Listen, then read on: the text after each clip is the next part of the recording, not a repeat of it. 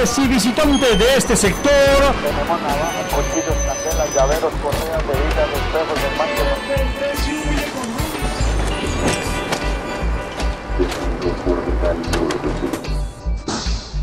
Perifoneando al ritmo del barrio.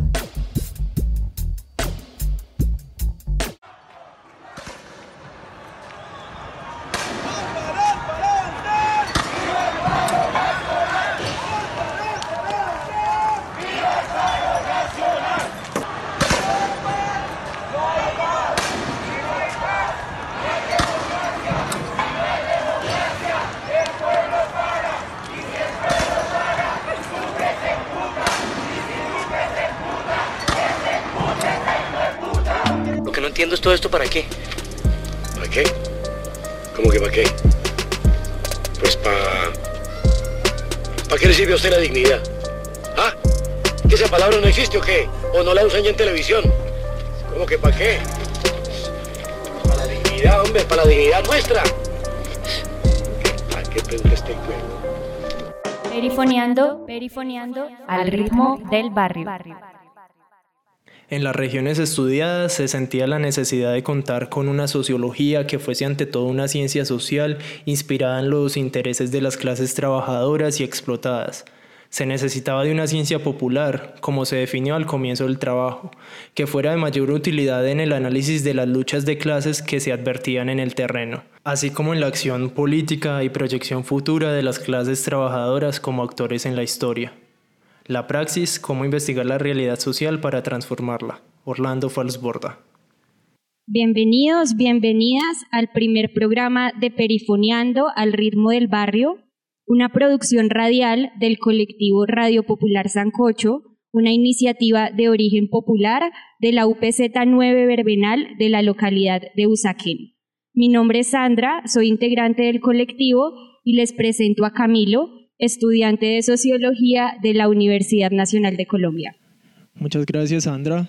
Primero que nada, contarles que en este espacio pretendemos reconocer y resaltar el pensamiento social nacido en lo popular.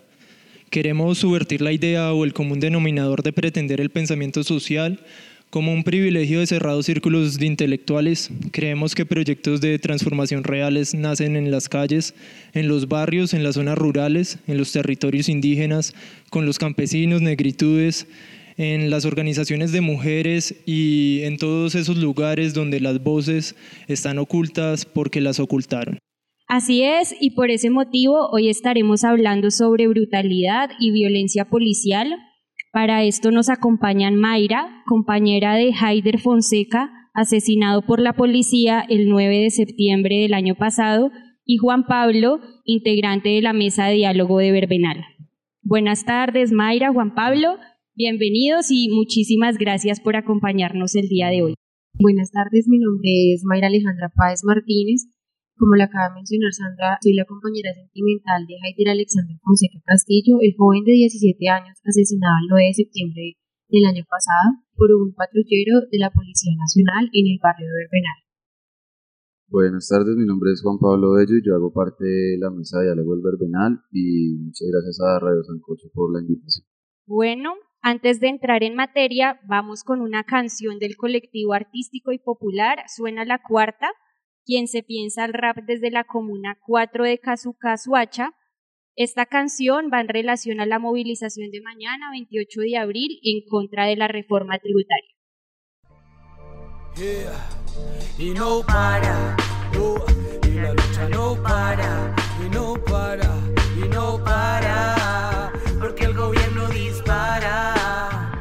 Y escucha este llamado, vamos a reventar. Recuerde su deber y convicción protestar. Mi Colombia, ¿qué pasa? Vamos a despertar. Tenemos sangre india y no nos van a asustar y no. Esta ruda situación se está saliendo de control. Ejércitos dispersos, su grandiosa solución. Preparan, apuntan, disparan, masacrando etnias, estallándola en la cara. Artillería pesada desplegada en la barriada. Juventud traicionada con tanques encañonadas. Según los noticieros, aquí no ha pasado nada. Multitud manifiesta inconformismo en la avanzada. Nunca a la ofensiva, pero sí a la defensiva. Haciendo los desmanes terrorista encapuchada. Seguro son los tombos, unidades infiltradas. Sabotando las marchas de gente decepcionada. Toma, represión, toma, bomba molotov aturdiendo la zona. Toma, represión, toma, bomba molotov aturdiendo en la zona. Año tras año la vida se te pasa manteniendo un laburo que ni para el futuro alcanza. Solo fracasas en sus sistemas tributarios, pues solo alcanza socio para un transporte diario. La abuela, el chinchecito peligran por inanición. Mientras tanto el tombo ataca al estudiante sin compasión y sin razón. Gente muere en los hospitales sin atención, como desplazado en la calle, porque paramos. ¿Te parece poco, madre, que tus hijos ya no puedan nunca jubilarse? Porque paramos. ¿Te parece poco, mijo? Cinco horas en el transporte, más raqueta y los milicos. Ellos no son la cura, nos muestran la enfermedad. Mi gente con sus luchas ya no se deja callar porque paramos. Ah, por dignidad, mi hermano, con capucha y sin capucha, a la calle el pueblo, vamos. Paran, pero no pares, relacionate con gente, con ideales, pero no vendan su alma como personas banales, ya que muchos quieren comer entero y por eso al final suelen atorarse. Esto va en un ámbito más exterior. El mundo está prendido en llamas, pero hoy somos el extinguidor. No podemos ser almas en pena ni signo de destrucción. Pero deben morir miles para que millones encuentren su liberación. Y suelo orar en las noches sin una respuesta que me consuele. Quiero que exista más gente que no se conforme, que no se doblegue. Pero un espíritu derrotista sobre ti borrar su mente. Hoy instamos a esta gente a levantarse y a hacerse fuerte. Claro, en este intento puedo morir. Pero si es por una idea justa, mi morir será su resistir. No estaba tan solo como lo había pensado. Gente que vive por lo que yo muero y resucita cuando la gente protesta en pro de un cambio.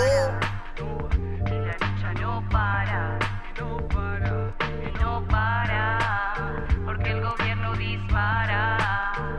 Y escucha este llamado, vamos a reventar. Recuerde su deber y convicción protestar. Mi Colombia, ¿qué pasa? Vamos a despertar. Tenemos sangre india y no nos van a asustar. Y no. La patria está en crisis y pa' salvar esa parte. Sacan la tracalada de milicos pa' matarte, tombos pa' reprimirte. La calle está que arde, no solo es en Colombia, se mira en todas partes. En Ecuador, en Chile, en Argentina, los haitianos, Bolivia, en Brasil y los mexicanos. Aquí hay una gran rata manejando un marrano, pero un pueblo unido no lo gobierna un vila moja.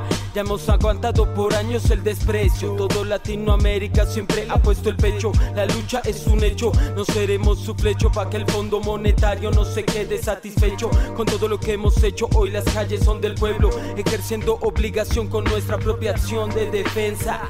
Es la hora de salir, el rap se piensa, el rap se piensa. Deja, deja, deja ya de hacer lo que te digan, que solo te quieren mantener como hormiga. Apaga la tele, dice a la vida digna. Sé que somos más los que no se resignan. Bip, bap, el paro nacional decidimos cesar porque no aguantamos más. No hay para educación, salud ni pensión. Todo se invierte en guerra, represión, manipulación, robos por corrupción.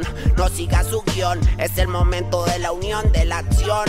Juegan con la comida, es que tanto la lucho. Asesinan en el campo que la guerra dicen hoy no más. Criminalización a la protesta social. Servidores públicos que no sirven para nada. Es hora de que renuncien. El pueblo exige cambios si no lo van a frenar. No más, no. Yo paro porque para la prole no hay futuro en ninguna nación. Yo paro porque para tu mamá y la mía está difícil la pensión. Mi raza latina se moviliza en contra del robo del petróleo, en contra de la carestía en alimentos y gasolina.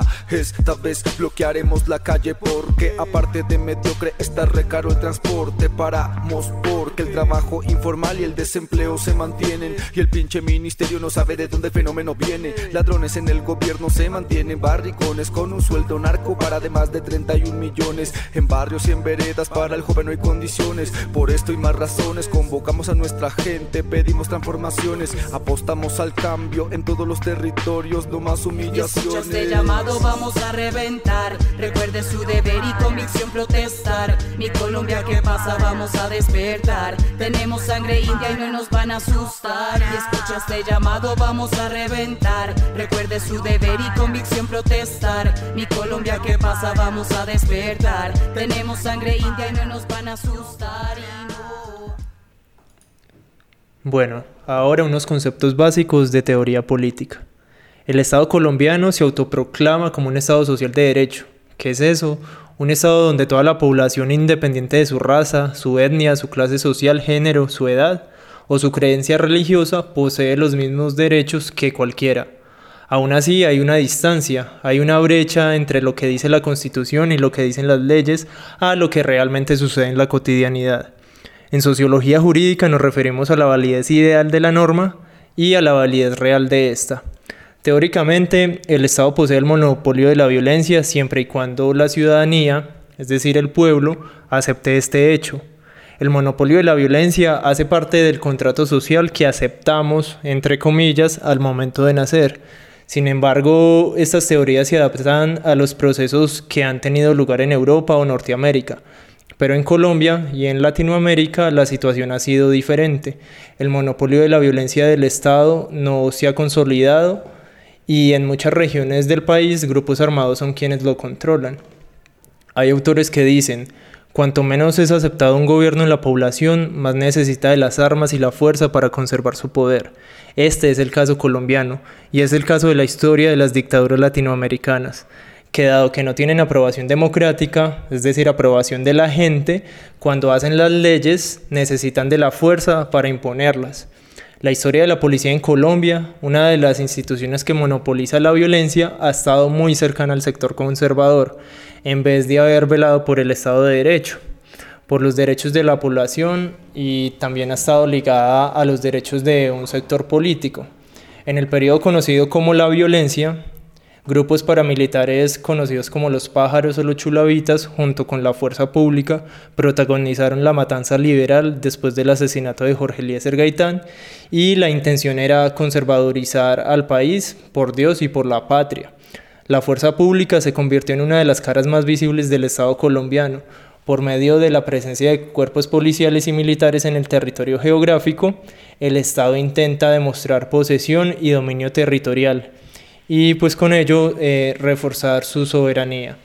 El actuar de la policía en esa época, pasando por las conocidas alianzas con el paramilitarismo de los años 90 y los 2000, se ha configurado de tal manera que defiende los intereses de limitados sectores, asociados al poder económico, a sus valores, y se configuró una especie de ciudadanos de bien y el ciudadano sospechoso con valores diferentes por otro lado como lo señala el informe Bolillo, Dios y Patria, el grupo grueso víctima de la violencia policial son sexualidades y géneros no hegemónicos, las personas que usan drogas, las personas habitantes de calle, las personas afrodescendientes, indígenas, las personas jóvenes, las personas que se dedican a la venta ambulante o economías callejeras y las personas que se dedican al trabajo sexual y a las mujeres.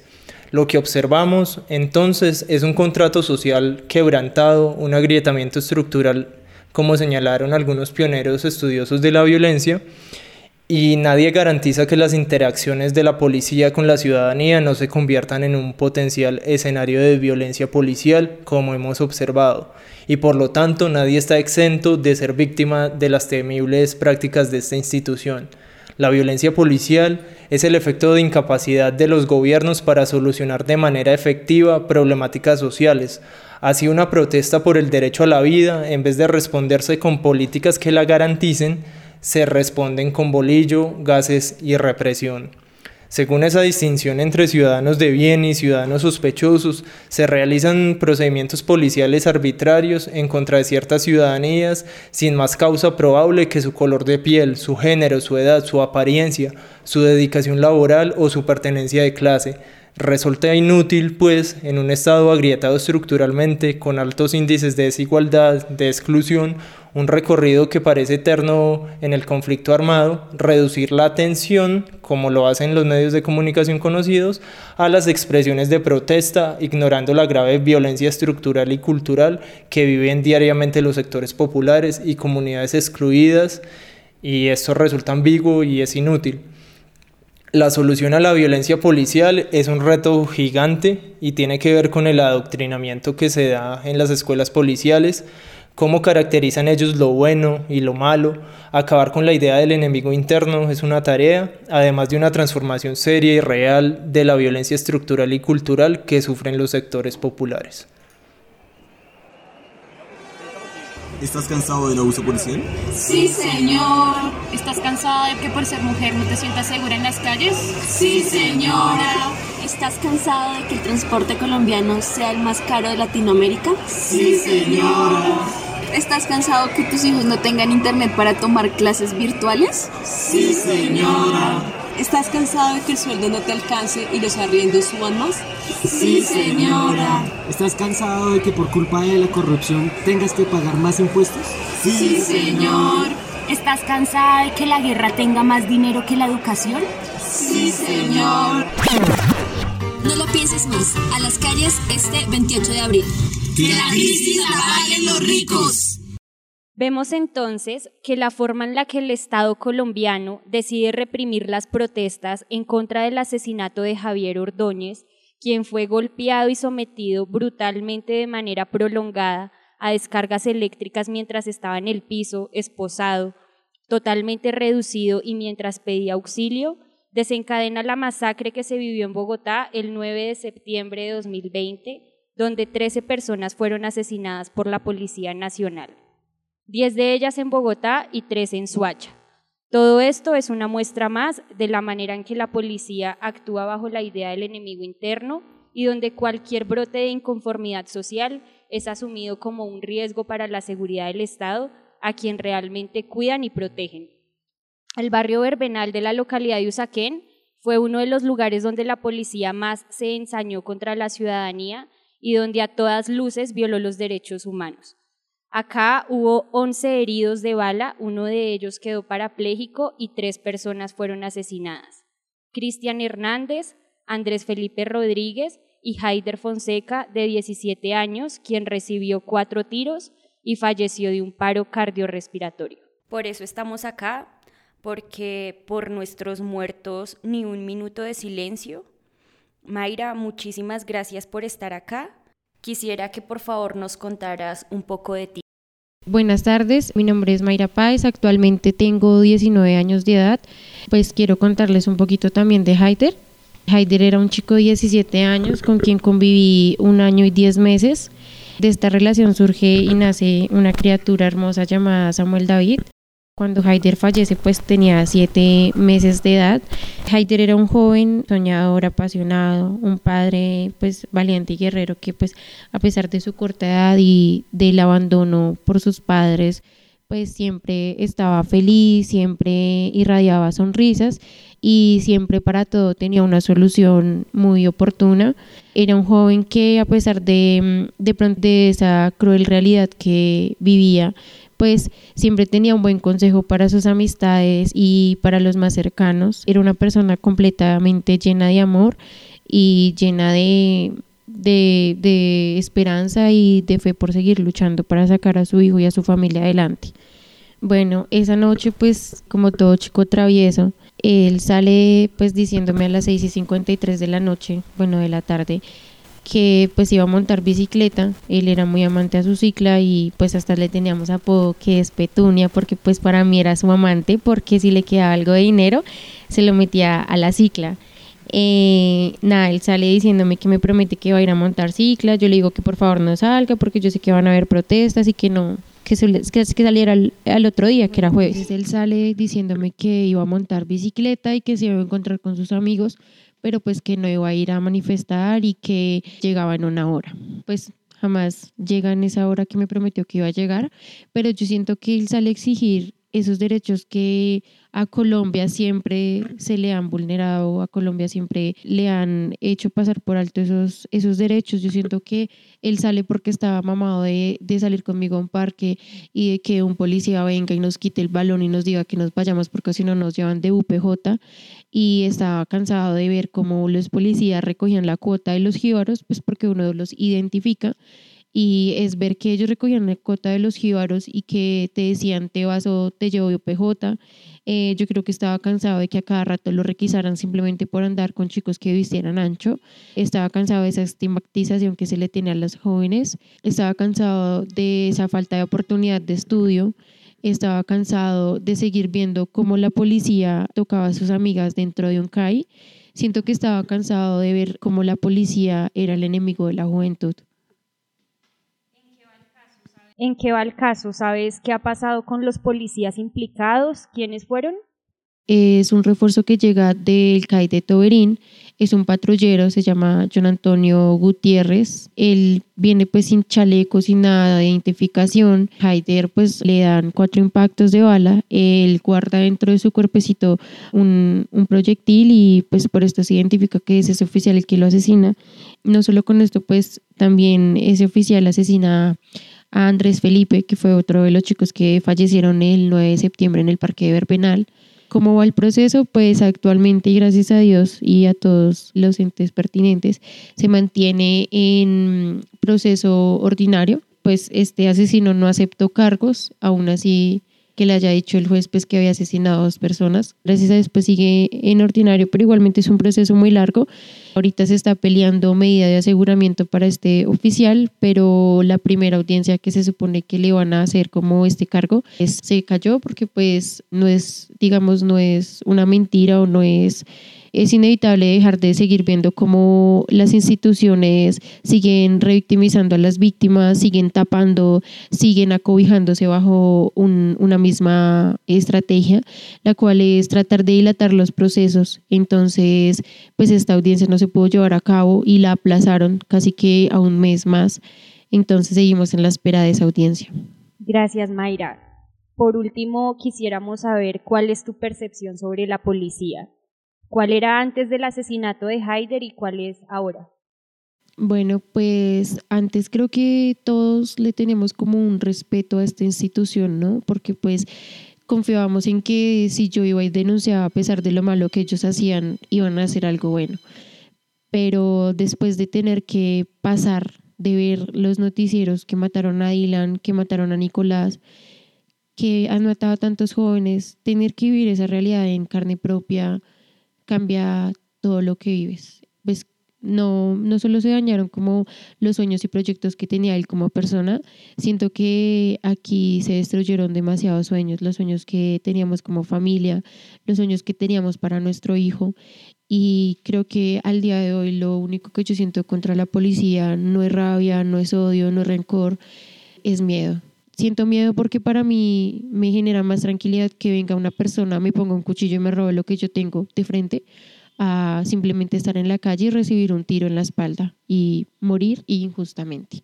Siento que mm, pues ya la policía no me cuida, siento que pues como lo hemos dicho muchas veces en la mesa de diálogo, nos cuida más nuestra amiga, nuestro amigo, nuestro padre y nos defiende más la persona y las personas que, que nos rodean que una institución y que las instituciones estatales.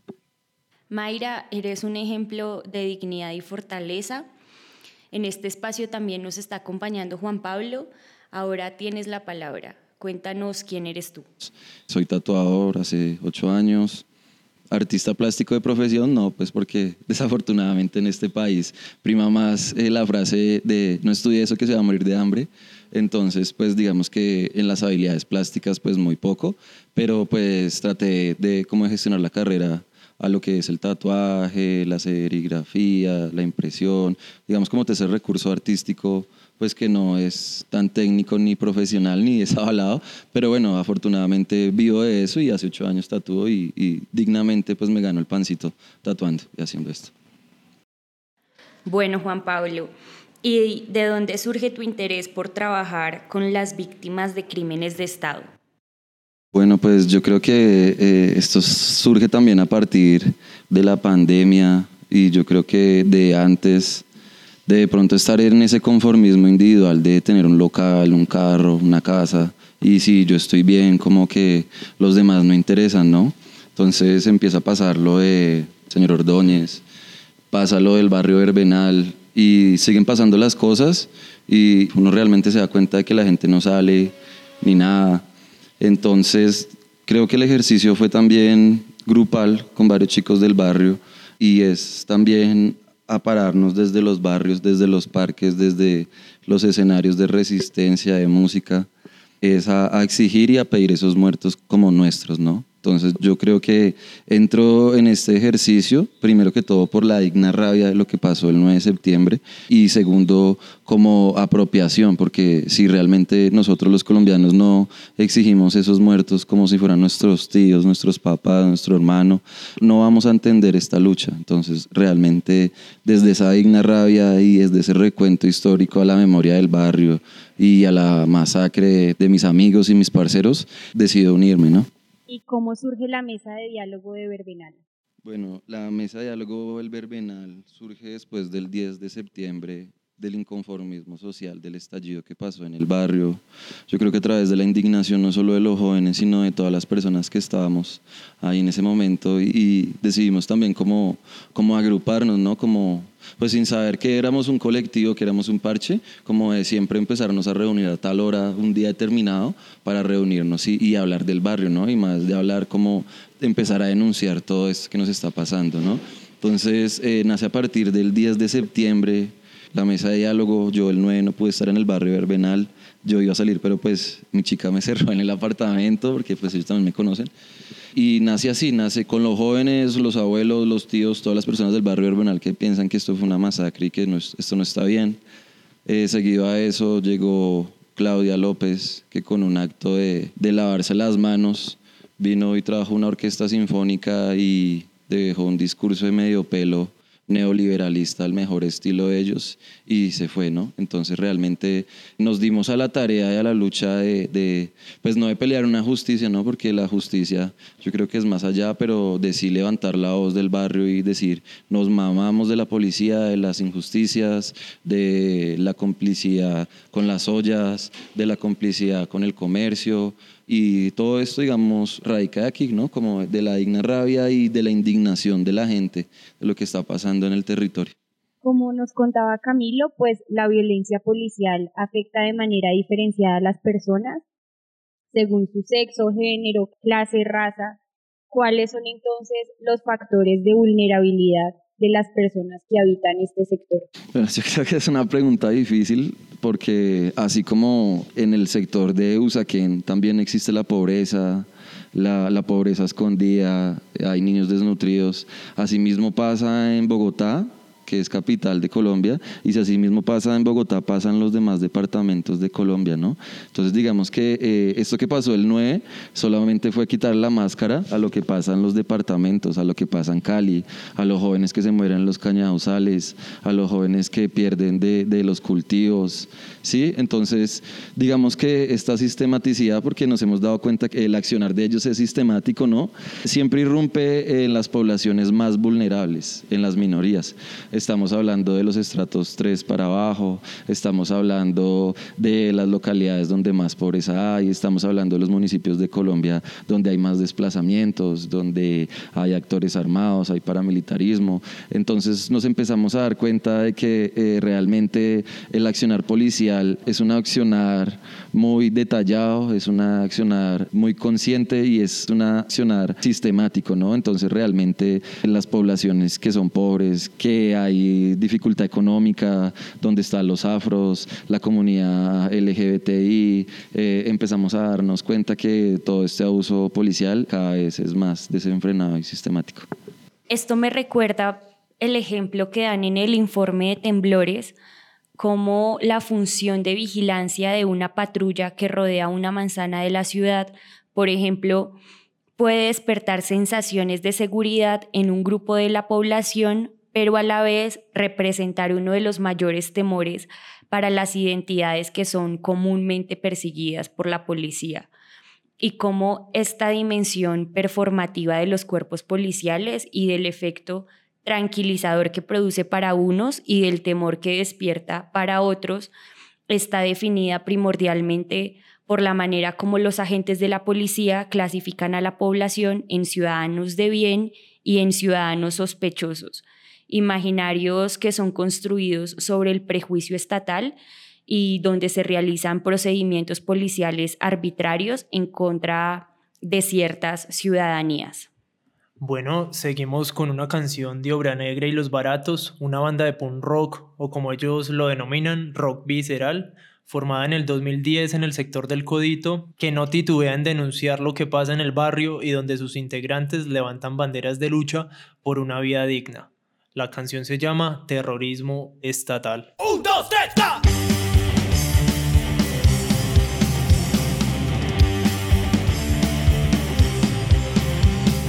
Ya no ando distraído por las calles de esta puta ciudad. Este sitio capital se suele escuchar los ruidos de los cerdos del estado. ¡El mal estado! Quieren arrastrarme preso, mantenerme entre sus rejas. Entre sus putas rejas, Donde se hace es una mierda, que la toma es una mierda, que la toma es una mierda, que la toma es una mierda, que la toma es una mierda. ¡Al Concert Buster!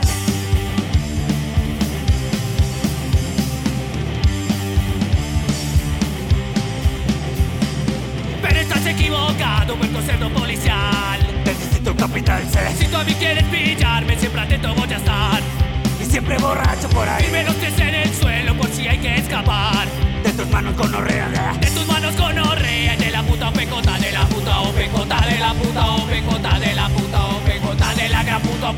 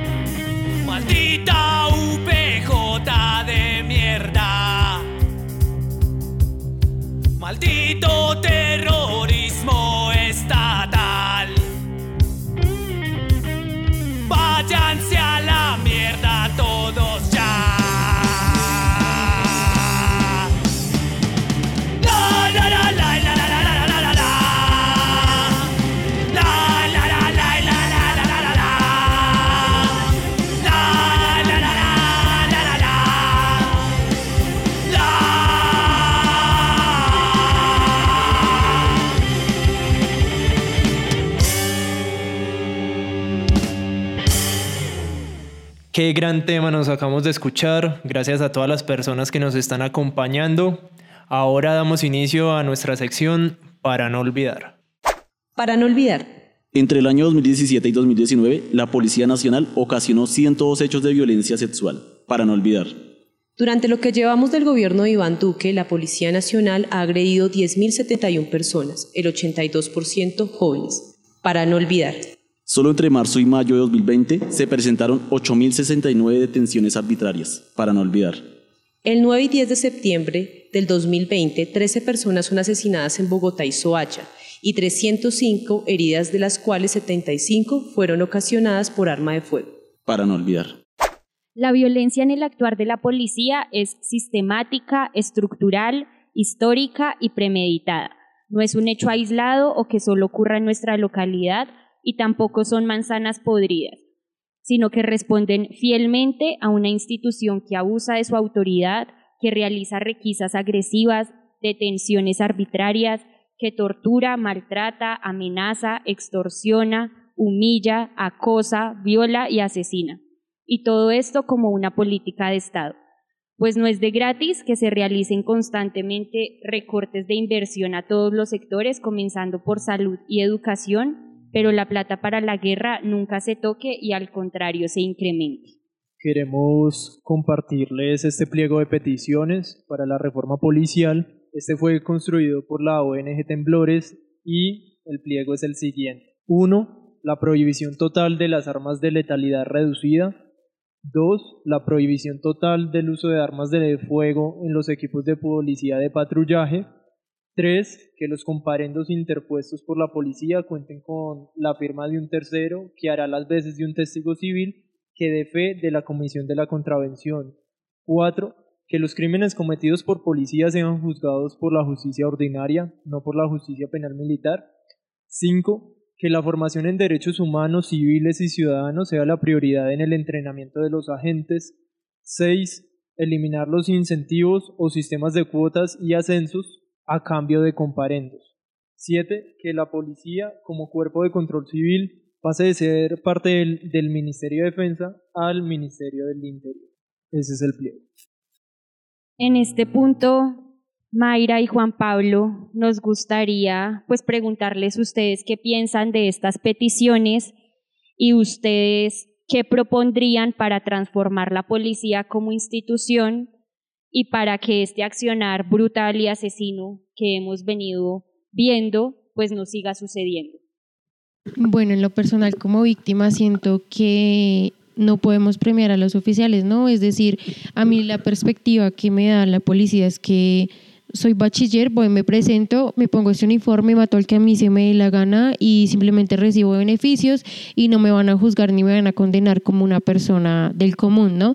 Entonces yo siento que deberían ser juzgados con la justicia ordinaria, como cualquier persona, como cualquier persona que asesina a otra, porque es que son una persona del común, incluso deberían ser condenados con mayor penalidad, porque es que ellos tienen el conocimiento, ellos saben, digamos, a qué parte del cuerpo eh, deben darle a una persona que verdaderamente esté incumpliendo o esté haciendo algo que comprometa la vida de otro ser humano.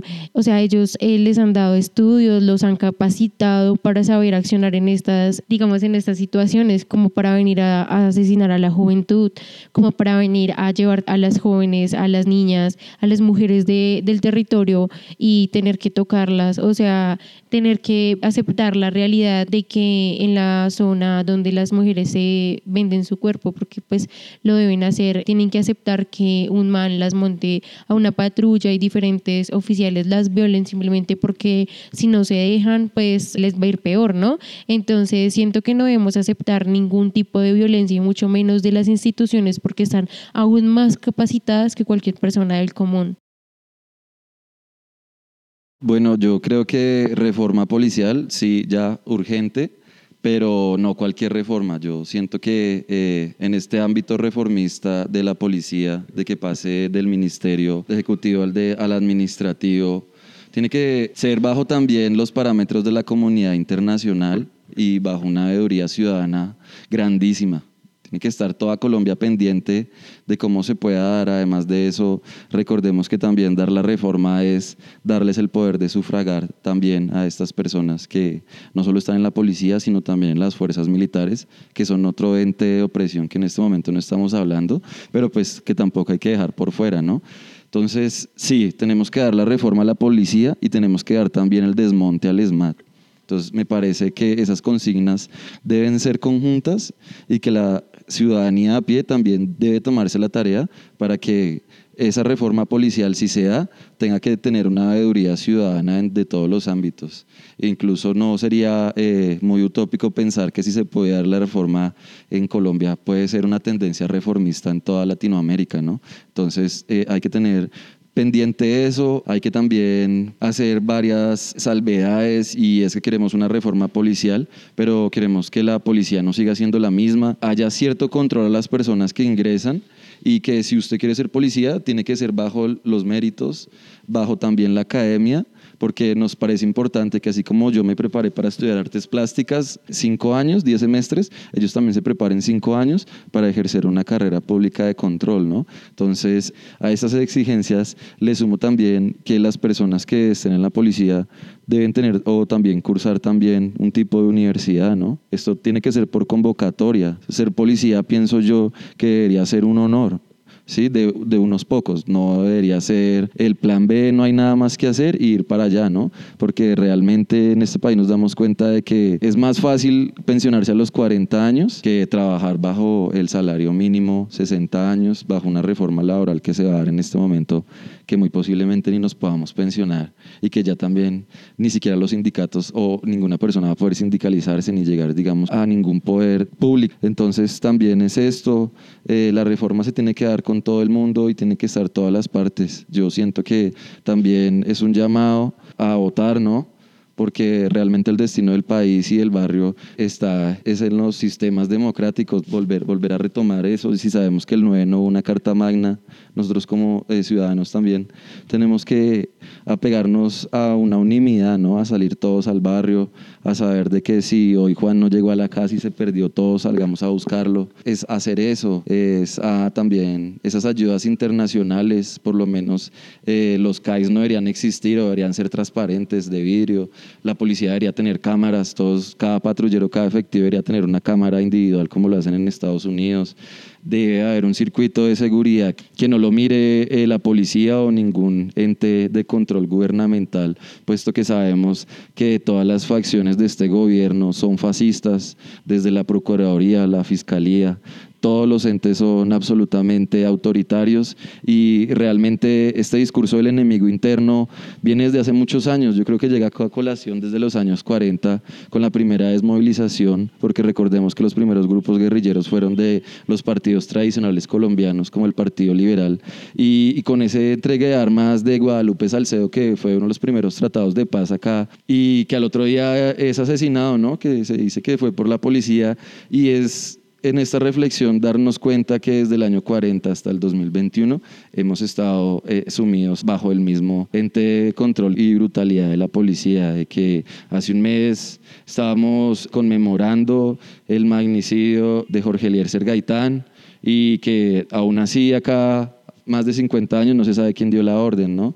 Entonces, eh, eh, realmente esto es lo que está pasando no solo en territorio de Usaquén, de Verbenal, del Codito, de la Mariposa, de la Capilla, de Cerrezuela, sino de todo Bogotá y todas las periferias de las ciudades, porque por lo menos nos empezamos a dar cuenta de que el accionar sistemático de la policía es más presente en las periferias de Bogotá, como lo es el Codito, Verbenal, Cerrezuela, la Capilla, y en el sur de Bogotá, como es la Media Luna, Ciudad Bolívar, Soacha, Bosa, Engativá, ¿no? Entonces, sí es necesario la reforma policial ya y es necesario también una pedagogía popular entre nosotros mismos, de educarnos y, saber que podemos hacerlo y que está en aras, pero que se tiene que dar también bajo cierto compromiso porque es nuestro pensar de que no pueden haber fines bonitos con medios que no son realmente claros, ¿no? Entonces, pues esto es lo que venía yo a contar y quería agradecer realmente a los compañeros de Radio Sancocho por este espacio.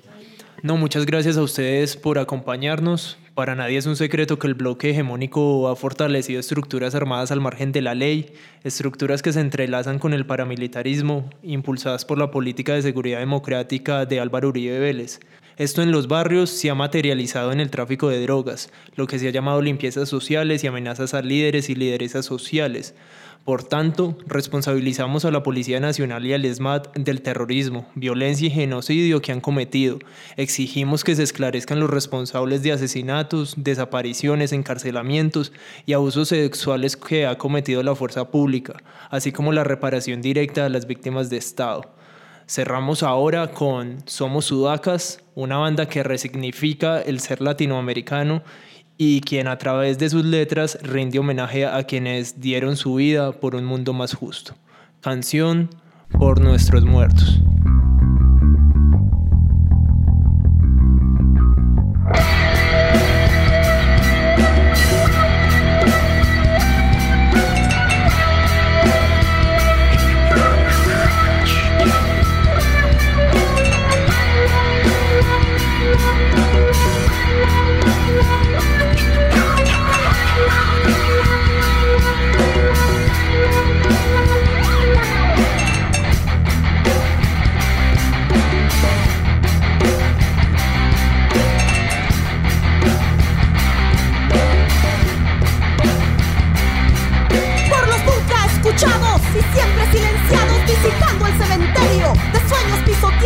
From lava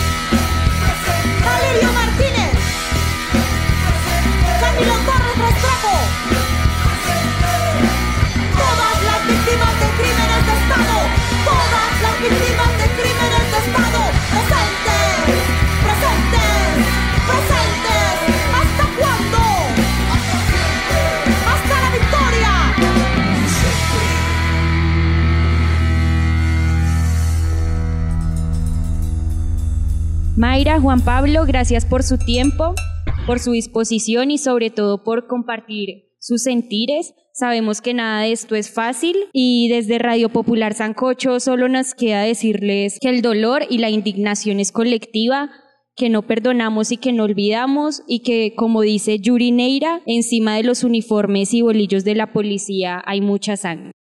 Igualmente agradecemos a todas las personas que nos están escuchando y les invitamos a que nos acompañen en el próximo programa Perifoneando Economía Solidaria y Gestión Popular. Esto va a ser un ciclo de podcast de ocho capítulos, este es el primero. Quiero darles las gracias sinceras a ustedes por acompañarnos en este programa. Esperamos que todo lo que saben a partir de su experiencia pues se traduzca en transformaciones transformaciones que no se realizan desde el pensamiento político y social que se hacen en las bibliotecas.